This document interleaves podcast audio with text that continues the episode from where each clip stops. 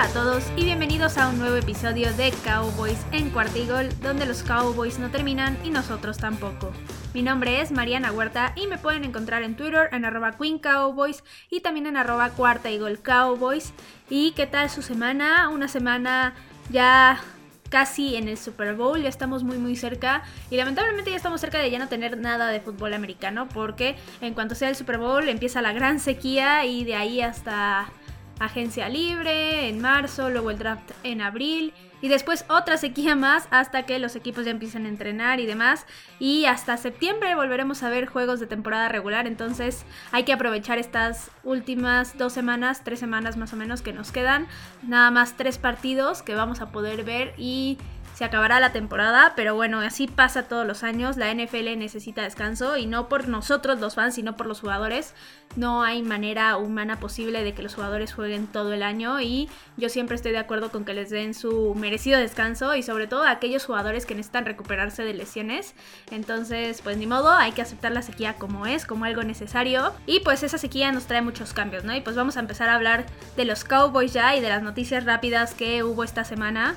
Y la primera de ellas es que Pro Football Writers Association seleccionó a Micah Parsons como Rocky y Rocky defensivo del año, o sea, Rocky en general y también del lado defensivo. Y también votaron a Dan Quinn como coach asistente del año, entonces más premios para Micah Parsons y un premio muy merecido para Dan Quinn. Y hablando de Dan Quinn, la siguiente noticia es que ya anunció que se queda con el equipo para la próxima temporada. Y no solamente eso, porque Jerry Jones salió el día de hoy a decir que es un contrato multianual, el de Dan Quinn, que eso fue lo que hicieron para retenerlo en el equipo por todas las múltiples ofertas que tenía como head coach. Esta es de las mejores decisiones a mi punto de vista que pudo haber tomado Jerry Jones.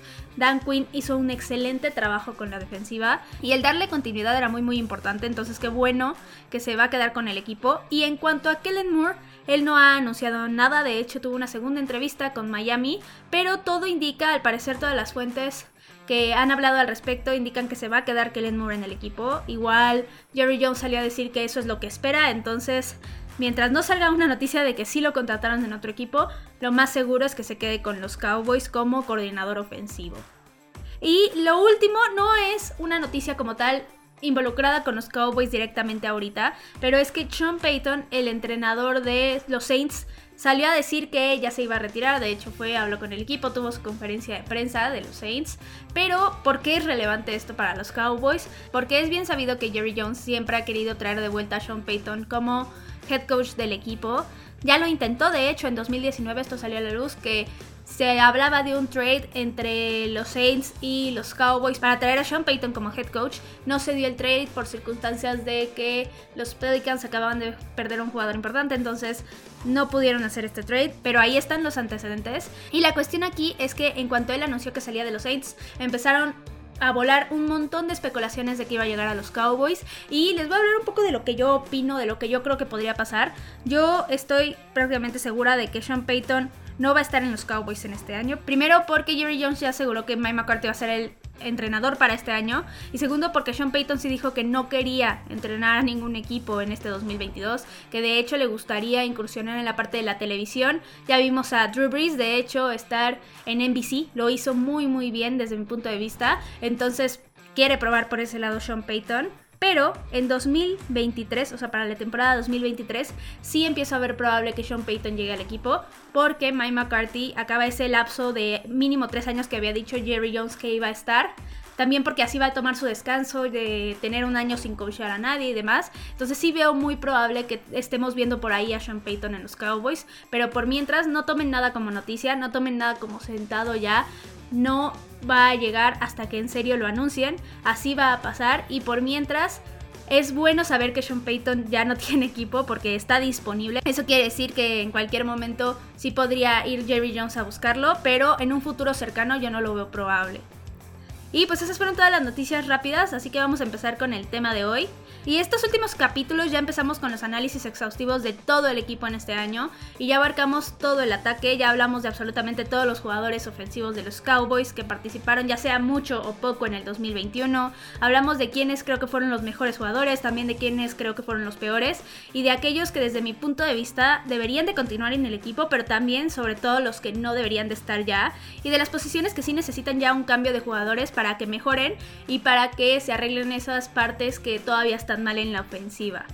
Ahora, esta vez ya vamos a irnos al otro extremo, vamos a empezar con el análisis defensivo y voy a hacer exactamente lo mismo que hice con la ofensiva. Y pues vamos a empezar, esta defensiva fue la que sufrió los mayores cambios en este 2021 y no solamente en el equipo sino en la liga en general. El cambio de la temporada anterior a esta fue completamente radical y el que se tiene que llevar aquí el mayor crédito de esto es 100% Dan Quinn. Él hizo un trabajo excelente, un trabajo excepcional, supo utilizar a sus jugadores de la mejor forma, supo cambiarles la mentalidad a los jugadores a que fueran más agresivos, más precisos y sobre todo que tuvieran esas ganas de ganar en todo momento y que salieran a buscar esa victoria en cada uno de los snaps que jugaban. Pero hoy no vamos a hablar específicamente de Dan Quinn. Esto es un tema de otro episodio un poco más adelante. Hoy vamos a hablar de los jugadores que también fueron esa pieza fundamental para que estos resultados se dieran. Y antes de especificar con cada posición, voy a hablarles un poco de las estadísticas defensivas en general. Y vamos a empezar contra el pase, contra el juego aéreo. Aquí la defensiva fue la tercera mejor en porcentaje de pases completos que permitió. Solamente permitieron 59.5% de esos pases. Aunque en yardas por pase no fue de las mejores. Permitieron 7.1 yardas por intento. Y en yardas totales tampoco fueron de las mejores. Porque permitieron 4.049 yardas. Y eso los colocó más o menos a la mitad de la tabla en la liga. Ahora, en cuestión de los touchdowns por esta vía, no estuvieron nada mal, permitieron nada más 24 y eso los puso como la séptima mejor defensiva en esa parte. Y en la que sí fueron la mejor defensiva, ahí sí sin duda alguna fue en la parte de las intercepciones, porque consiguieron 26, anotaron en 5 de esas intercepciones y en esta parte de las anotaciones de las intercepciones también fueron los mejores. Y de hecho, en la cuestión de intercambios de balón en general, el equipo estuvo muy bien, tuvo una muy buena marca porque quedaron con un diferencial de más 14 positivo, lo que significa que consiguieron 14 intercambios de balón más de los balones que perdieron, entonces es una muy buena marca, también fueron los mejores ahí. Y ahora hablando de en cuanto al rating que le permitieron a los corebacks, también les fue muy bien porque permitieron un rating de 76.6, que fue la tercer mejor marca de la liga. Pero en donde sí les fue súper, súper mal fue en la parte de las jugadas explosivas, porque en las jugadas de 20 más yardas permitieron 62 y fue el cuarto peor equipo en este aspecto. Y en las jugadas de 40 o más yardas fueron el tercer peor equipo porque permitieron 14. Eso es algo en lo que se tiene que trabajar y en lo que deben de mejorar. Y ahora hablando en cuanto a las capturas que consiguieron la defensiva, no les fue bien, pero tampoco les fue mal. Consiguieron 41, se colocaron más o menos a la mitad de la tabla. Y en cuanto a pases defendidos, el equipo tuvo 79 y también fueron uno de los mejores equipos.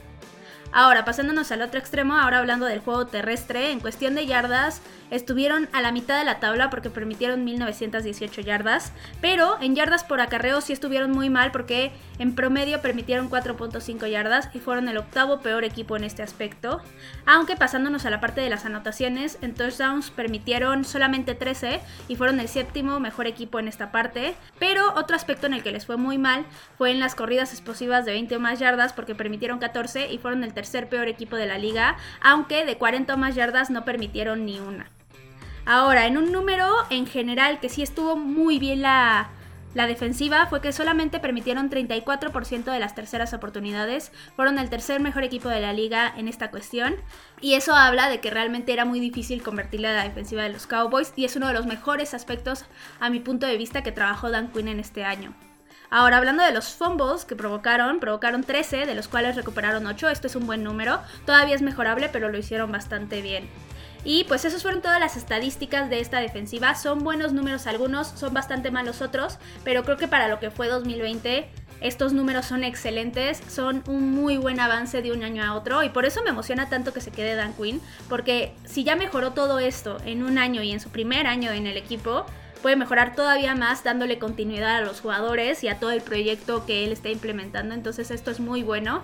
Pero como les digo, Dan Quinn va a ser tema de otro episodio y ahora sí vamos a pasarnos a los jugadores como tal. Y hoy voy a hablar nada más de la línea defensiva y de los linebackers. Y vamos a empezar con esta línea. Y sí mejoró muchísimo esta temporada en cuestión a la anterior, pero todavía les falta bastante, sobre todo en la detención del juego terrestre y también en la presión al coreback.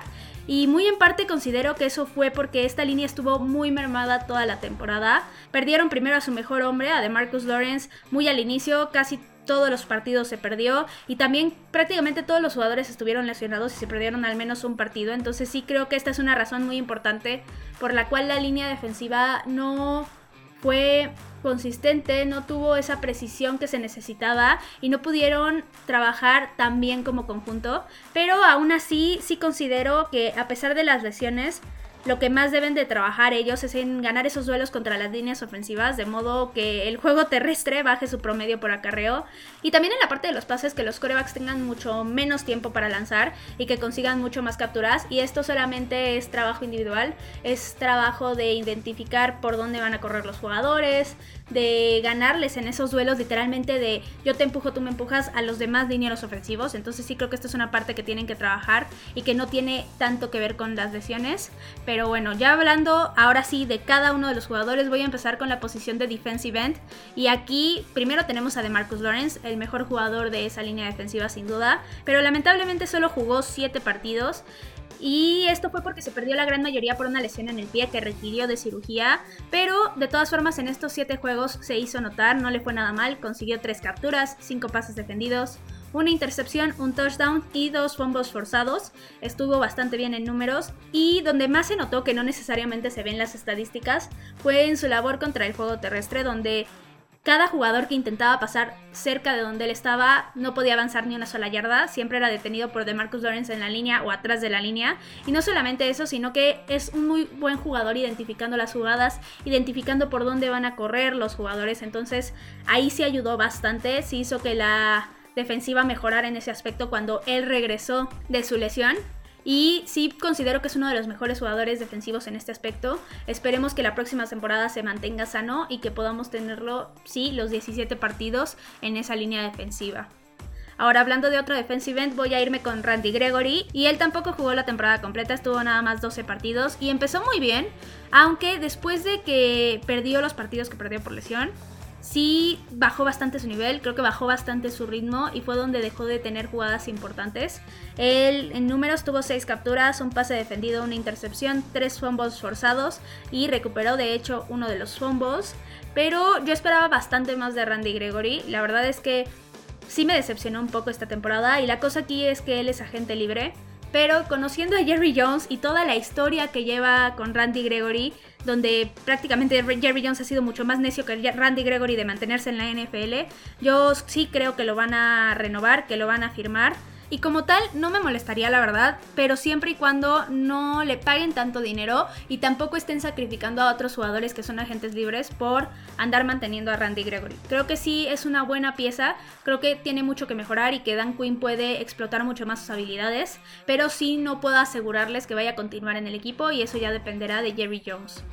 Otro hombre que tuvimos en esta línea fue Doran Armstrong y tampoco él estuvo en todos los juegos, nada más jugó 13 y no creo que lo haya hecho mal como tal, tuvo 5 capturas, un pase defendido, pero la cosa con él es que también es agente libre y no creo que haya hecho lo suficiente para que el equipo renueve su contrato.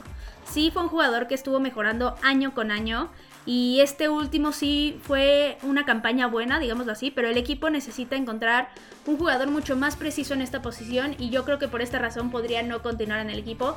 Creo que sea indispensable para nada y ya veremos qué decide Jerry Jones en este aspecto. Otro jugador que tuvimos fue Terrell Basham y él sí jugó todos los partidos, pero tampoco es que haya sido un factor determinante en los juegos. Él nada más tuvo 3.5 capturas, un fumble forzado que él recuperó. Y él no es agente libre, entonces yo espero que tenga una mejora bastante considerable para la siguiente temporada. Espero que ahora sí se convierta en un factor importante y que aporte mucho más al equipo. Y el último hombre que tuvimos en esta posición fue Chauncey Goldstone. Y él es Rocky y no tuvo tanta participación, jugó en 15 partidos, pero sí logró obtener en esos partidos una captura, un pase defendido y un fumble recuperado. Entonces sí creo que estuvo bien para hacer su primer año. Creo que puede mejorar bastante para el segundo año y ya veremos cómo lo empiece a involucrar mucho más Dan Quinn. Ahora, pasándonos a los tackles defensivos, tenemos primero a Neville Gallimore y él fue una de las bajas más importantes en el equipo porque solamente jugó 5 partidos. Aún así, en esos partidos consiguió 1.5 capturas y sí fue un factor contra el juego terrestre. Y a mí la verdad es que Neville Gallimore me parece un jugador muy capaz Estoy segura que en su tercera temporada, siempre y cuando se mantenga sano, vamos a verlo muy dominante. Vamos a hacer un gran tackle defensivo. Y como les digo, es muy bueno contra el juego terrestre. Para mí es donde mejor actúa. Es un jugador que identifica muy bien las jugadas, al igual que de Marcus Lawrence. Y que yo sí espero que se mantenga sano para la siguiente temporada. Otro jugador que tuvimos aquí fue Carlos Watkins. Y él jugó 15 partidos de los 17 y tampoco tuvo el impacto que se esperaba de él después de traerlo en agencia libre. Tuvo una captura nada más, un pase defendido, una intercepción, un touchdown y un fumble recuperado y yo sí esperaba que sus números fueran bastante mejores que esto. Y él es agente libre otra vez, no sé si el equipo lo quiera recuperar la verdad, yo no lo renovaría el contrato y yo sí empezaría a buscar otras opciones. Otro jugador que tuvimos aquí fue Osa Odigisuwa y fue una muy buena sorpresa. Él es novato también. Él tuvo dos capturas solamente, pero sí tuvo muchas tacleadas importantes donde identificaba las jugadas o incluso donde se anticipaba lo que iba a pasar. Y contra el juego terrestre sí fue bastante bueno. Creo que sí tiene mucho que mejorar de todas formas para su segundo año, pero sin duda creo que puede hacer una muy buena dupla con Neville Gallimore.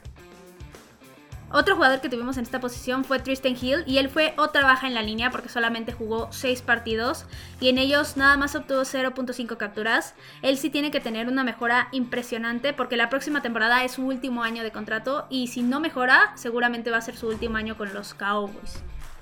Otro jugador que tuvimos aquí fue Quinton Bohana y al Rocky casi no le dieron participación y por esta razón no tuvo ni una jugada relevante. Ya veremos si en su segundo año lo involucran mucho más, aunque no creo que tanto como los demás jugadores. Y el último que tuvimos aquí fue Brent Urban y lamentablemente él se lesionó y ahora va a ser agente libre. Yo no sé si el equipo lo consideraría para la próxima temporada. Sin duda es un jugador que ha estado apoyando mucho al equipo, que ha estado muy involucrado tratando de motivarlos y demás, pero lo importante con los jugadores es que estén en la cancha, entonces yo sí veo difícil que lo traigan de vuelta, aunque también no lo descartaría por completo.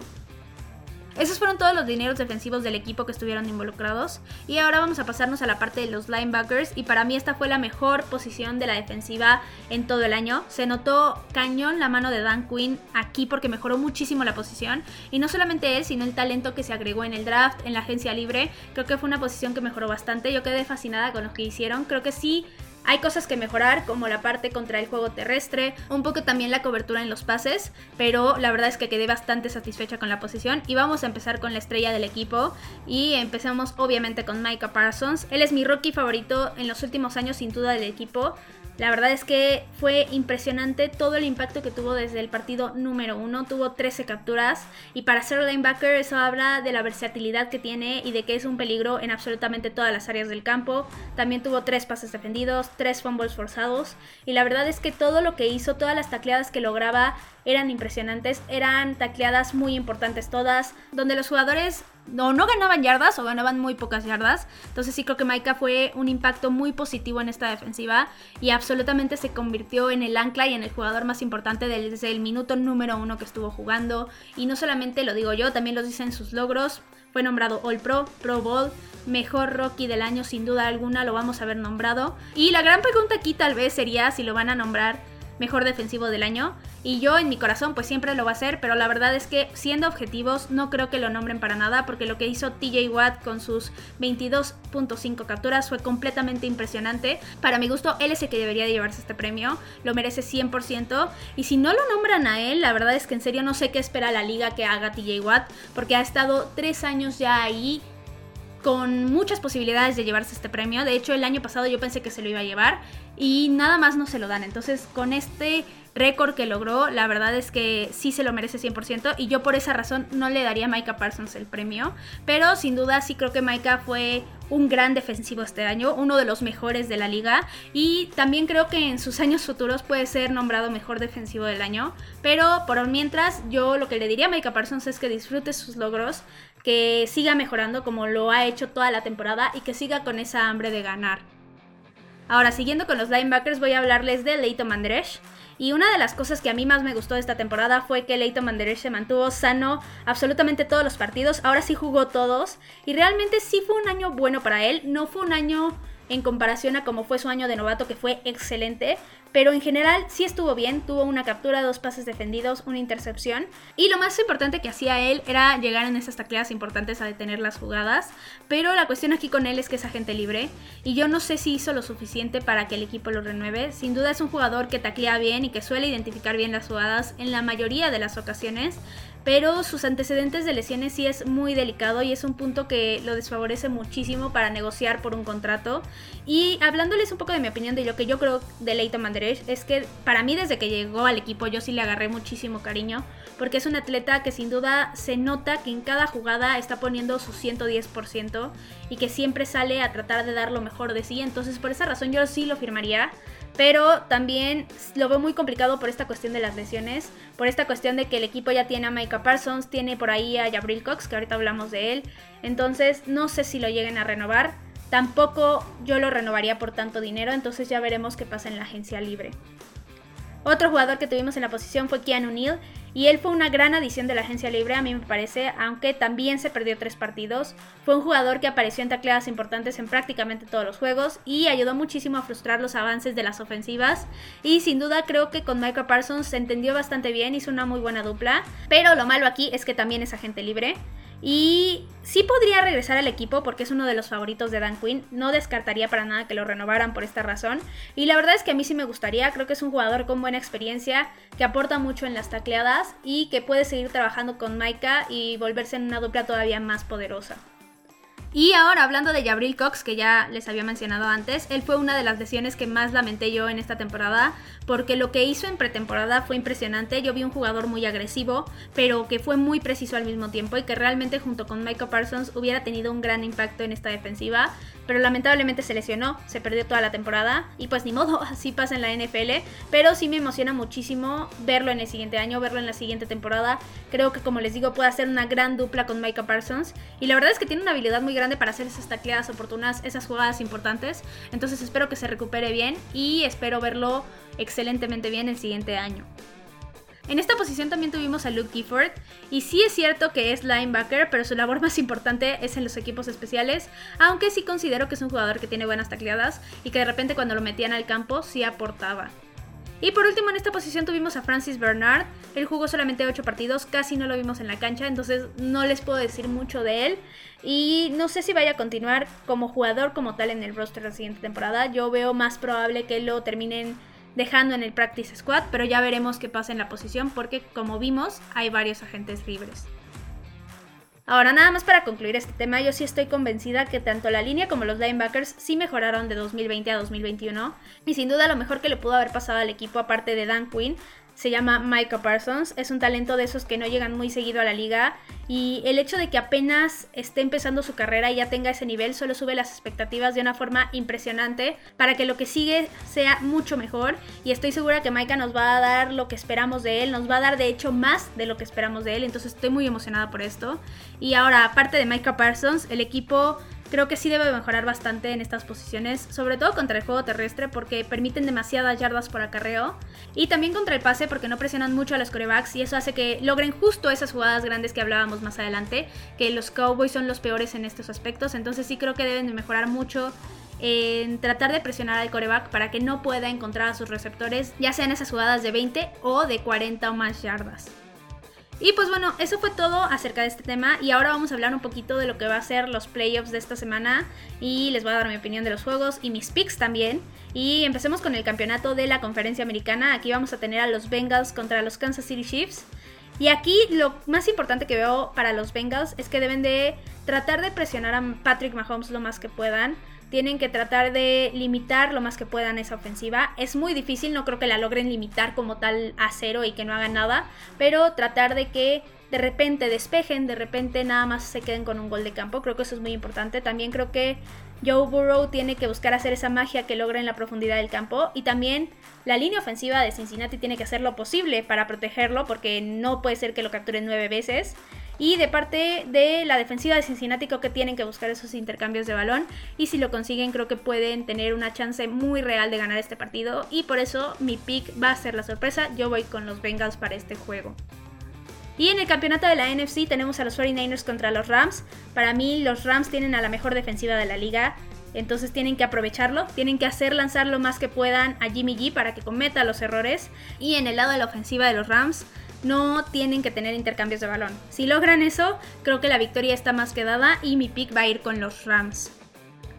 Y pues bueno, eso fue todo por el episodio de hoy. Recuerden que me pueden encontrar en Twitter, en arroba Queen Cowboys y en arroba Cuartigol Cowboys.